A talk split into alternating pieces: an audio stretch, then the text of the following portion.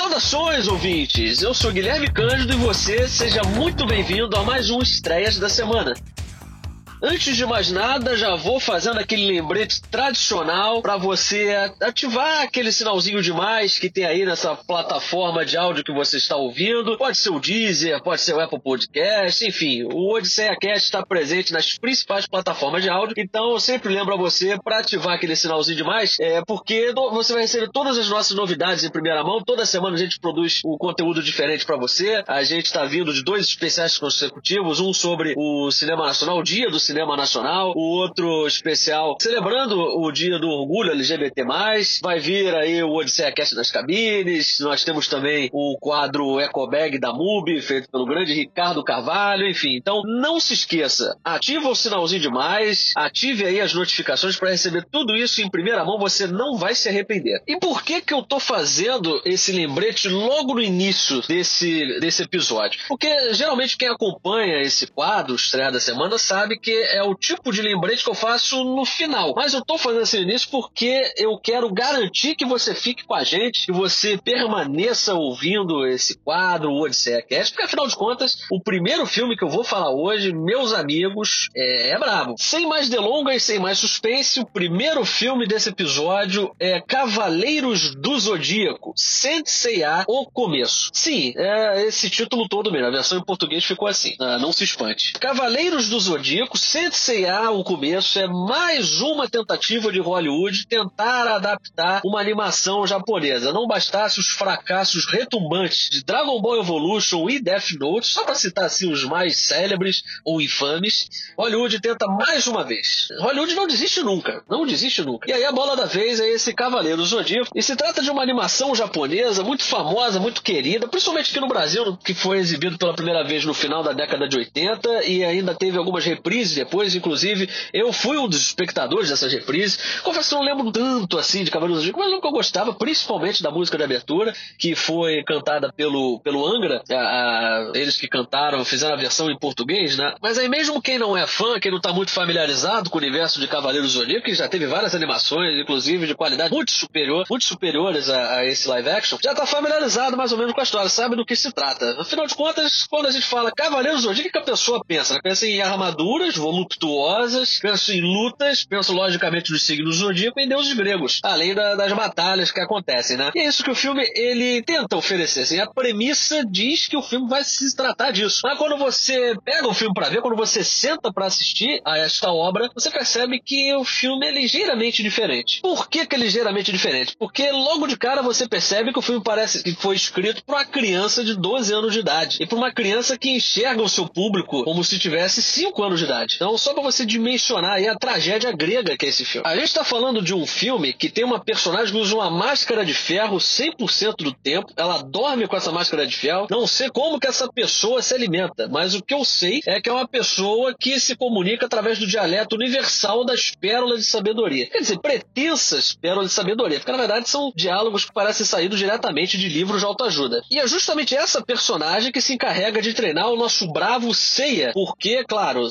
sequências de treinamentos são obrigatórias para esse tipo de, de, adaptação, né? A gente já teve o Dragon Ball Evolution, tem agora é, nesse filme, mas o Seiya é interpretado pelo ator norte-americano, nasceu em Los Angeles, mas é de ascendência japonesa, que é o Makenio. É, é, é, difícil, né? Um cara que tem um nome artístico desse é meio complicado, mas é, talvez você, talvez seja mais interessante saber que é um jovem ator que é filho do lendário Sonitiba, artista marcial, produtor, roteirista, protagonista de vários filmes de luta e que agora consegue emplacar o filho dele em Hollywood, o filho dele que já vem fazendo bastante sucesso no Japão, e mas que agora tropeça, né? Porque agora que cilada que foi se meter, né? O jovem McKenny estrelando uma bomba como essa. Mas ele não se ajuda muito, não, porque, é claro, o filme tá desmoronando ao redor dele, ele tem pouco fazer. Mas o problema é que o Seiya é um personagem opaco, personagem sem alma, é, com conflitos que são muito batidos, e o McKenny não é o mais talentoso dos atores. Ele até tenta trazer algum, algum carisma, soltar algumas frases de efeito, assim, ao trazer alguma ironia papel. Mas o Seiya é aquele típico arquétipo de herói que ele tem um destino brilhante pela frente, mas o fato dele ter alguns traumas no passado dele, aí deixa ele hesitante. Ele não assume o papel, esse papel de líder dele, ele não trilha esse caminho de sucesso que, que aguarda. Então a gente tem um, um personagem claudicante, um cara que tem um destino brilhante, mas ele considera esse dom dele como é, uma maldição. E é um dom que, assim, o, quem conhece Cavaleiro Zodíaco deve,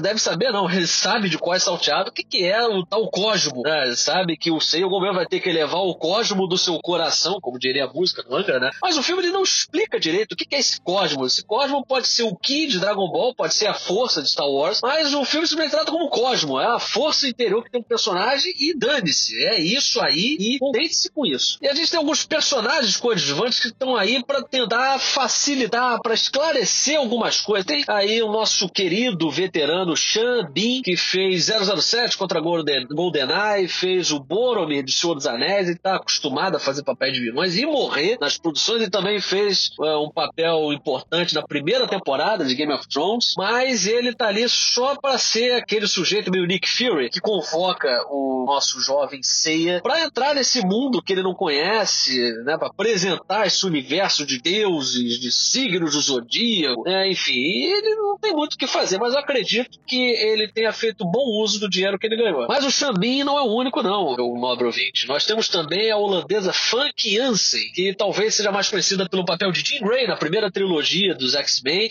que nunca foi conhecida pelo talento, né? E ela aqui, ela faz questão de lembrar que, que ela realmente nunca foi conhecida pelo talento. É o tipo de filme que coloca vilões ou capangas de vilões só para pronunciarem frases de efeito. Mas não são frases de efeito irreverentes, divertidas ou sequer inspiradas. Eu até anotei uma aqui para falar para falar para você, que é a seguinte: você deveria ter morrido quando teve a chance. Cara, assim, o roteirista deve ter ficado, nossa, olha que frase incrível que eu criei. Realmente é uma frase inventiva. Nunca ouvimos nada parecido. Eu espero que, que você, meu nobre ouvinte, nunca tenha escutado isso em nenhuma outra produção, que é de uma estupidez realmente alarmante. Mas aí tem, tem pérolas de autoajuda, como eu já falei, que as coisas nem sempre funcionam como esperamos. Quem me lembra muito Dragon Ball Evolution, que o Goku, ele tinha um mantra, né? Tinha o lema dele, que ele ficava repetindo o que ele ouvia do avô, que é o eu sempre terei fé em quem eu sou. Aí a música subia, ficava aquela coisa edificante e ridícula, né? E esse filme vai pelo mesmo caminho. É uma mistura pouco inspirada de Mortal Kombat, Dragon Ball Evolution e Power Rangers. É a trinca, trindade da desgraça, né? Que você deve estar imaginando, é isso mesmo. Tem alguns dos piores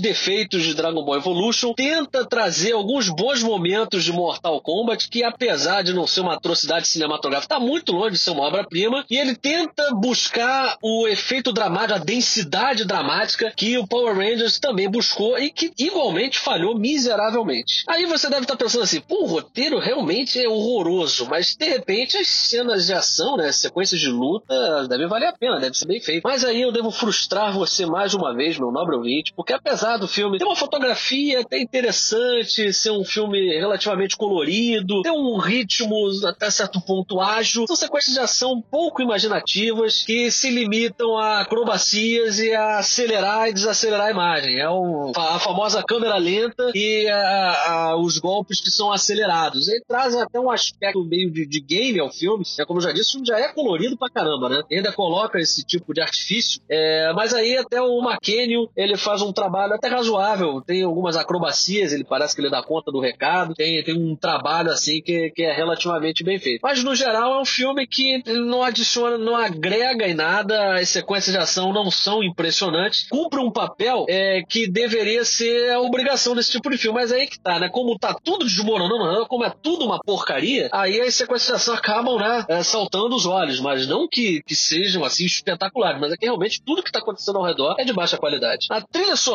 que é uma versão pobre de, da música tema de Transform, parece que foi feito por um imitador barato do Steve Jablonski. Ela traz até uma certa nostalgia, porque é, eles pelo menos não cometeram o mesmo pecado de Dragon Ball Evolution, que não incluiu nada, nada, mas nenhum elemento musical, sonoro é, do Dragon Ball clássico. Já aqui o de Cavaleiro Zodíaco, além de, de, incluir algumas referências, tem uma batalha que acontece no final que traz um plano bem, bem parecido com um dos desenhos, que é o Seiya contra um vilão, e aí você vê o Pégaso de um lado e a outra figura do outro, mas assim, a trilha sonora ela bota bem timidamente ali alguns. Um, bota um trecho da música tema é, tocada assim de fundo, bem lenta, então a pessoa vai escutar e fala, olha, pelo menos os caras é, colocaram a música tema, né? Pelo menos é, é, não perderam essa oportunidade, né? E eu poderia ficar horas e horas aqui expondo os defeitos especiais, expondo os problemas dramáticos, narrativos, técnicos de Cavaleiro Zodíaco. Posso dizer também que tem um personagem que quando percebe que vai ser derrotado pelo vilão, ele diz o seguinte: ah, eu vou morrer, mas eu vou levar você comigo. Nossa, né? É uma coisa assim, pra gente nunca ouviu isso no cinema. Mas aí ele esquece de um detalhe, né? Um detalhe que ele tinha que estar próximo do, do vilão. E aí não, aí ele,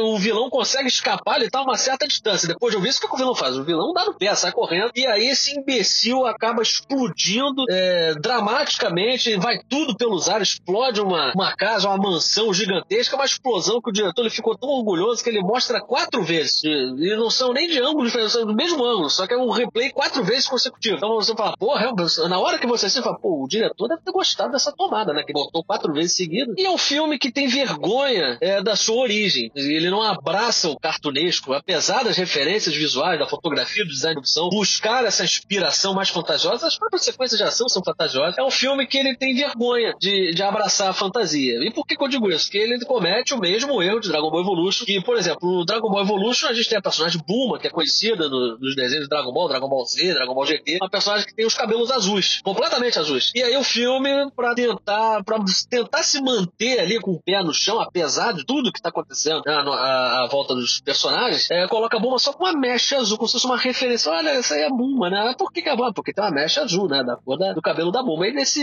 nesse Cavaleiro do Zodíaco a gente tem uma personagem que tá uma mecha é, rosa, meio rosa, meio lilás ali, que é para lembrar uma determinada personagem é, de Cavaleiro do Zodíaco. Mas pode ficar tranquilo, ouvinte. Eu poderia ficar horas aqui falando mal do filme, né? Expondo o que o filme tem de pior a oferecer, o que o filme também tem de bom, né? Que são poucas coisas, mas tem alguma coisa, tem algumas coisas que são positivas no filme. Mas eu, eu vou, eu vou poupar você, ouvinte. Pode ficar tranquilo. Mas se você quiser assistir ao filme, se você estiver curioso para ver, ou se você tiver uma aposta para pagar algum tipo de penitência, Os Cavaleiros do Zodíaco, Sensei A, o começo, está disponível nas plataformas digitais, está disponível para compra e está disponível para aluguel.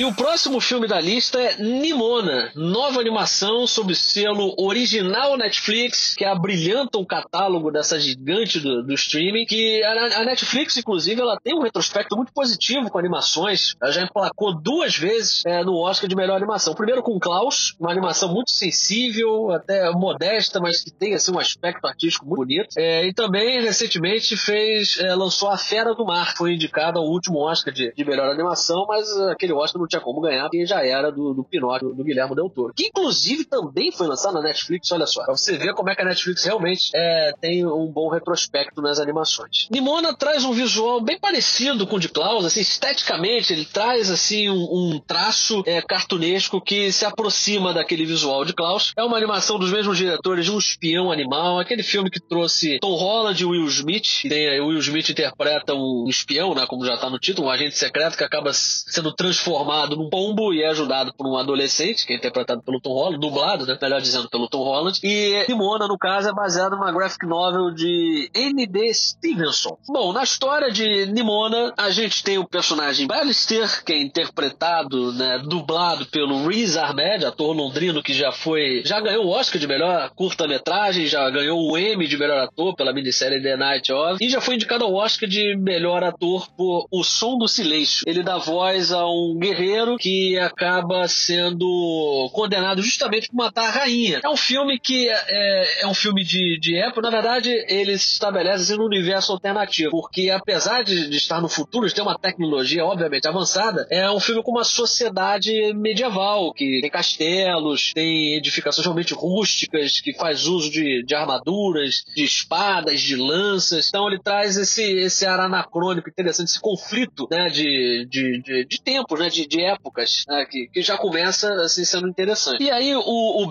ele acaba sendo excomungado, né? Ele acaba sendo, ele foge e todo mundo fica contra ele, né? A nova rainha coloca todo mundo no encalço dele. E aí, é, num belo dia, ele se depara com uma jovem chamada Nimona, que tem a habilidade de se transformar desde de animais até pessoas. É uma jovem ali, não sei se era pré-adolescente ou já uma adolescente, mas muito irreverente e que ela se alia ao Ballister, é, se propõe a ajudá-lo a conseguir limpar o nome dele frente à sociedade. A Nimona, por sua vez, é dublada pela Chloe Grace Moretz, eternamente conhecida como a Hit Girl de Cass, mas que recentemente fez sucesso no cenário independente com o mau exemplo de Cameron Post e que está em cartaz na série Periféricos, está em cartaz na concorrência, está né? Tá disponível no Amazon Prime Video. E assim como a Fera do Mar, esse Nimona ele é muito mais profundo do que parece. É claro, não é o tipo de complexidade que vai afastar as crianças. Não, as crianças ainda vão se divertir bastante com esse filme. Aliás, é, é um ritmo frenético que o filme tem, várias gags assim empilhadas, uma atrás da outra. É um ritmo muito ágil, um filme muito irreverente. Eu, eu vou chegar lá, mas eu quero dizer aqui que tem um subtexto muito rico e que os adultos também vão conseguir aproveitar muito do filme. E é muito curioso, né, que esse filme esteja chegando justamente é, na semana em que se comemora o orgulho LGBT+,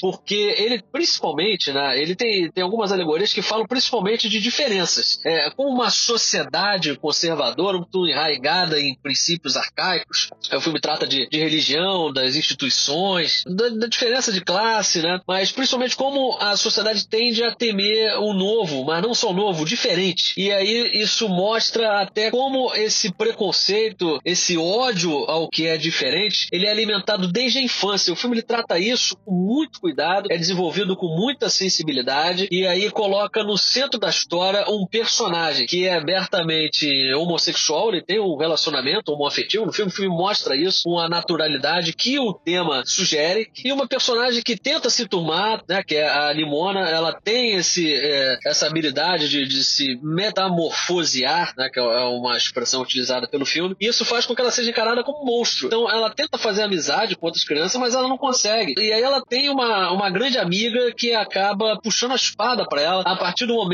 que os adultos, os pais dela, falam: não, mas ela é um monstro. E aí essa criança que poderia ter uma amizade, que tinha uma amizade muito bonita com a Nimona, acaba sendo obrigada a enxergá-la como um monstro. E aí que desencadeia esse trauma na vida da Nimona, que faz com que ela enxergue o Ballister como o parceiro ideal, porque ele é um cara que também está excluído da sociedade, que é enxergado como um monstro, como um assassino, e aí ela busca ajudá-lo, se alia a ele. É um filme bonito, um filme tocante, que trata de temas realmente muito importantes, mas que nem sempre é um filme sutil. A gente está falando de um filme que se passa num castelo, que é cercado por muros, e aí a governadora, a diretora, no caso, ela tenta governar o seu povo através do medo. Medo do que pode haver atrás dos muros, né? longe daquela instituição. O governo é tratado como instituição. E aí é muito interessante como o filme atinge esses objetivos, e aí se ele não é sutil da parte narrativa, pelo menos na parte técnica, ele, ele trabalha muito bem essa questão. A vilã, a diretora, no caso, é mais impessoal impossível. Afinal de contas, ela não tem nome, ela é tratada simplesmente como diretora. E o governo é chamado de instituição. E tem lá os storm, uma espécie de Stormtrooper, né? o exército deles, a gente não vê o rosto de ninguém. Então a, a gente tem ali um quê de, de fascismo, né? tem essa coisa, tem o fundamentalismo religioso, mas isso aí não é o mais interessante. O mais interessante é como acontece a inversão de valores na sociedade. A gente pega, por exemplo, o protagonista, o Ballister. O Ballister é moreno, eles não ignoram isso. É, o Riz Ahmed ele tem descendência paquistanesa, então é um personagem moreno e que ele tá sempre vestido de preto. Então a gente vê assim, os vilões eles vestem branco, ficam num palácio imenso,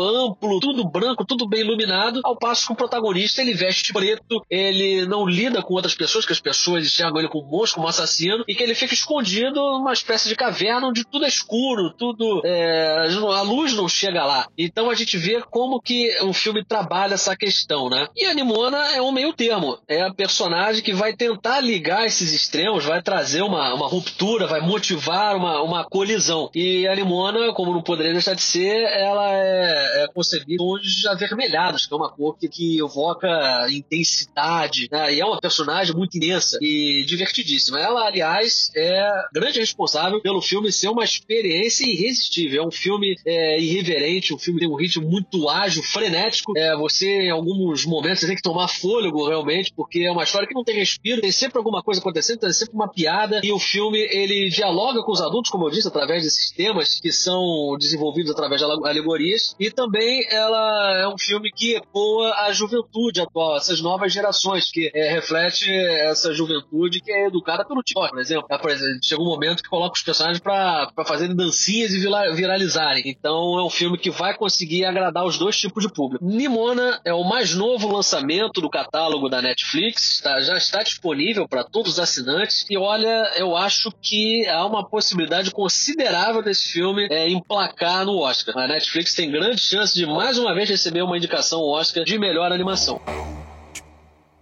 E para fechar a lista de hoje, Alerta Máximo, filme de ação raiz com Gerard Butler e Michael Coulter e que está chegando ao catálogo do Amazon Prime Video. O Gerard Butler ele teve uma carreira curiosa, né? Porque assim que ele despontou em 300, sucesso absoluto de bilheteria que ele interpretou o Rei Leônidas, inclusive foi a produção que catapultou a carreira do Zack Snyder, é, o Gerard Butler chegou a ser cogitado como 007. Né? Antes do, do Daniel Craig assumir o papel, muitos atores foram considerados papel, ele como irlandês, naturalmente era um candidato. Mas acabou, como eu já disse, sendo é, preterido. O Daniel Craig foi escolhido para o papel. E aí o Jared Butler, por ter é, estrelado 300, ele passou a ser muito procurado para fazer filmes de ação. E ele chegou a estrelar alguns bons filmes de ação. Ele teve uma é, fez um filme com Guy Ritchie, Rock and Roll, A Grande Roubada. Isso porque ao invés de abraçar essa vocação natural que ele tem para os filmes de ação, é um ator alto, físico imponente, então ele, ele poderia fazer os filmes de ação se ele quisesse. Inclusive, é, ele foi aposta de muita gente da indústria como sucessor natural do Stallone Schwarzenegger, numa época aí que foi é, houve um, um vácuo para saber quem seria o grande astro de ação. Então era uma época que a gente tinha o Gerard Butler, tinha o Jesus Statham, tinha o The Rock, e, mas ele acabou se afastando porque ele optou por fazer comédias românticas, que foi um tremendo de um desperdício, né? Ele emprestou o carisma dele para produções de baixa qualidade, como A Verdade no e Crua, Caçador de Recompensa, é, Um Bom Partido, e mas aí aconteceu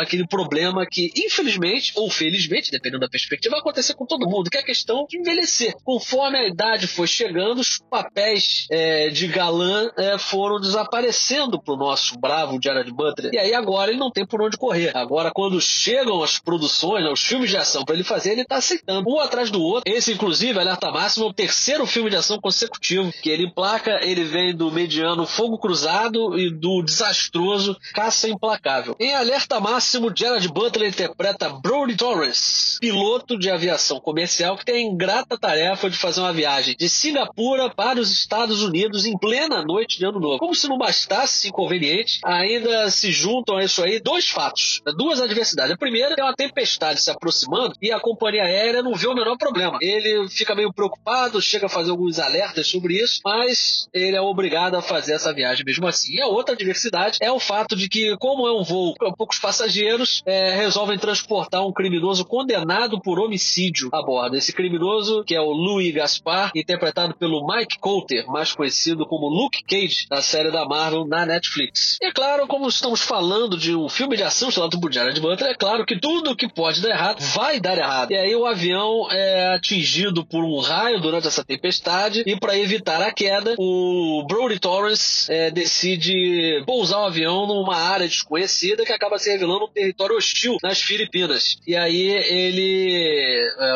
pousa naquele, naquele território e ele precisa zelar pela vida dos passageiros, né? ao mesmo tempo que tem que aguardar por um resgate cada vez mais improvável. E o filme parece que ele faz uma cartela de todos os clichês possíveis da, desse tipo de produção, desse tipo de filme de ação tão comum na década de 80. Ele faz uma lista. Quais são os clichês que estão disponíveis? E ele sai é, dando check em cada um, sai marcando cada quadradinho que é, é tem aquela coisa do exército de um homem só, o cara que acaba com todo mundo, o cara com a metralhadora ele mata um milhão de pessoas, que afinal de contas a história se passa num ambiente hostil e é claro que como não está nos Estados Unidos vai ser um ambiente banhado para aquela, aquela famosa fotografia em tons amarelados e tem aqueles heróis improváveis que são personagens completamente opostos, mas que em prol de um objetivo comum eles é, fazem uma aliança temporária para poder sair da, desse local. E é claro que eu estou falando do piloto Torres e do condenado por homicídio Louis Gaspar que, claro, para poder buscar uma identificação público, é, vai gerar aquela dúvida, né? Ele foi condenado por homicídio, mas quais foram né, as circunstâncias? Será que ele foi condenado justamente? Justamente? O que, que aconteceu? E aí, enquanto isso, a ação se desenrola. E como não se trata de uma superprodução, afinal de contas, estamos falando de um filme que foi orçado em 50 milhões de dólares, há limitações técnicas evidentes, especialmente nas cenas em que o avião está em movimento, está no ar. A cena da tempestade, por exemplo, ela evidencia os efeitos visuais ruins que a produção tem, são efeitos precários, não convence em nenhum momento. E até o, o diretor francês Jean-François Richer, é, ele tenta, faz uns cortes ali,